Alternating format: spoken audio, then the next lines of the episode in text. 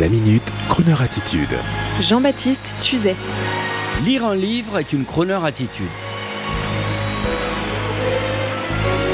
En ce moment, il apparaît dans la presse que les ventes de livres papier sont en baisse et le syndicat des libraires s'en émeut en signalant une montée de la presse sur support digital et en pointant du doigt le géant Amazon au détriment du petit libraire de quartier pourtant si chic et agréable que mon ami Jean Morzadek promotionne intensément au travers de son site référentiel et imparable, le choix des libraires.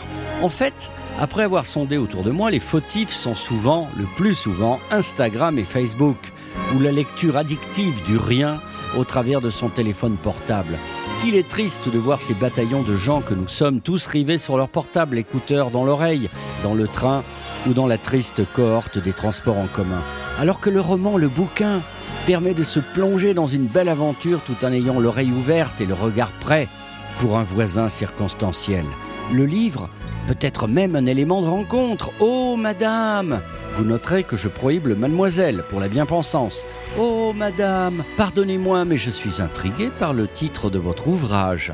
En attendant Bojangles Est-ce un livre sur le fameux danseur des années 40 Euh, non, c'est un joli roman sur des souvenirs d'enfance au sein d'une famille aimante, euh, un peu folle et décalée. Ah, je vois qu'il est signé Olivier Bourdeau. Mais fait-il référence à la chanson? Oui, oui, oui, et d'ailleurs cela m'a donné envie de l'entendre, une chanson nostalgique de Nina Simone apparemment. Oui, c'est une merveilleuse chanson relatant la vie du célèbre danseur noir américain. Et si je peux me permettre, je vous conseille d'écouter également la magnifique version de Sammy Davis Jr. Et voici qu'une conversation intelligente s'engage entre deux jolies personnes dans un train grâce au roman papier. Donc je vous le dis, lire des livres sur support papier, c'est très crooner. Alors du coup, ce livre d'Olivier Bourdeau, jeune auteur paru chez Gallimard en 2016, eh bien, tout cela m'a donné envie de le lire. Merci donc à cette jeune femme rencontrée dans le train entre Paris et Brive.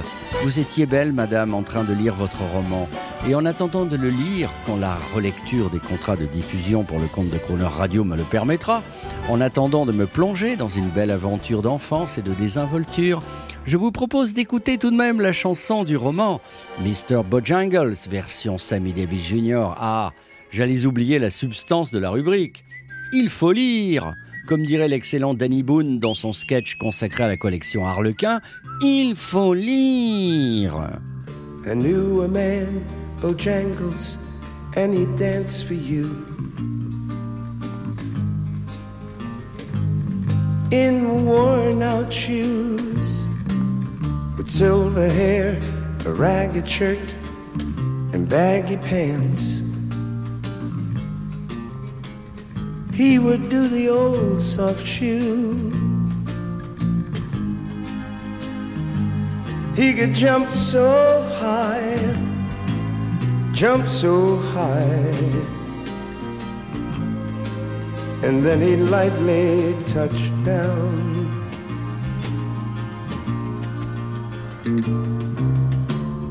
I met him in a cell in New Orleans, I was. Well, I was down and out.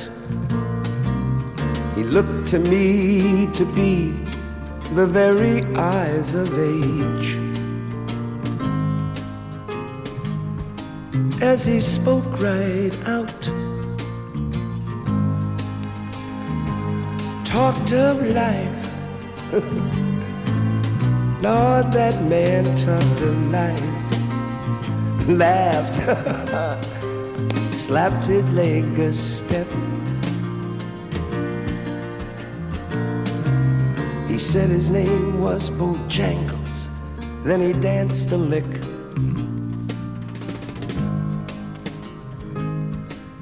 Right across the cell, he grabbed his pants, took a better stance, jumped up high. That's when he clicked his heels. Then he let go a laugh. Lord, he let go a laugh. Shook back his clothes all around. That was Mr. Bojangles. Mr. Bojangles. Mr. Bojangles. Lord, he could dance. He told me other times he worked with minstrel shows. Traveling around the South, he spoke with tears of 15 years, how his dog and he they used to travel about. But his dog up and died. Dog up and died. And after 20 years, he still grieved.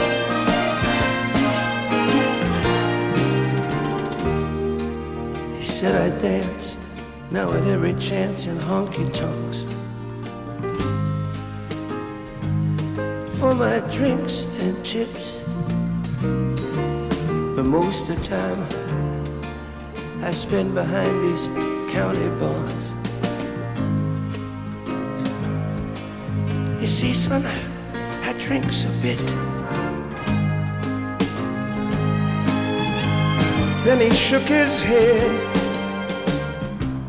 Lord, when he shook his head, I could swear I heard someone say, please, please, please.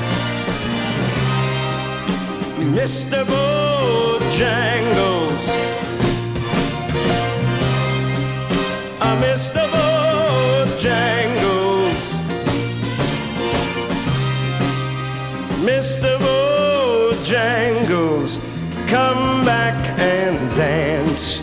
A dance, please dance, come on and dance now. Uh, Mr. Bojangles, Mr. Bojangles, Mr. Bojangles dance. Come back and dance, Mr. Bojangles.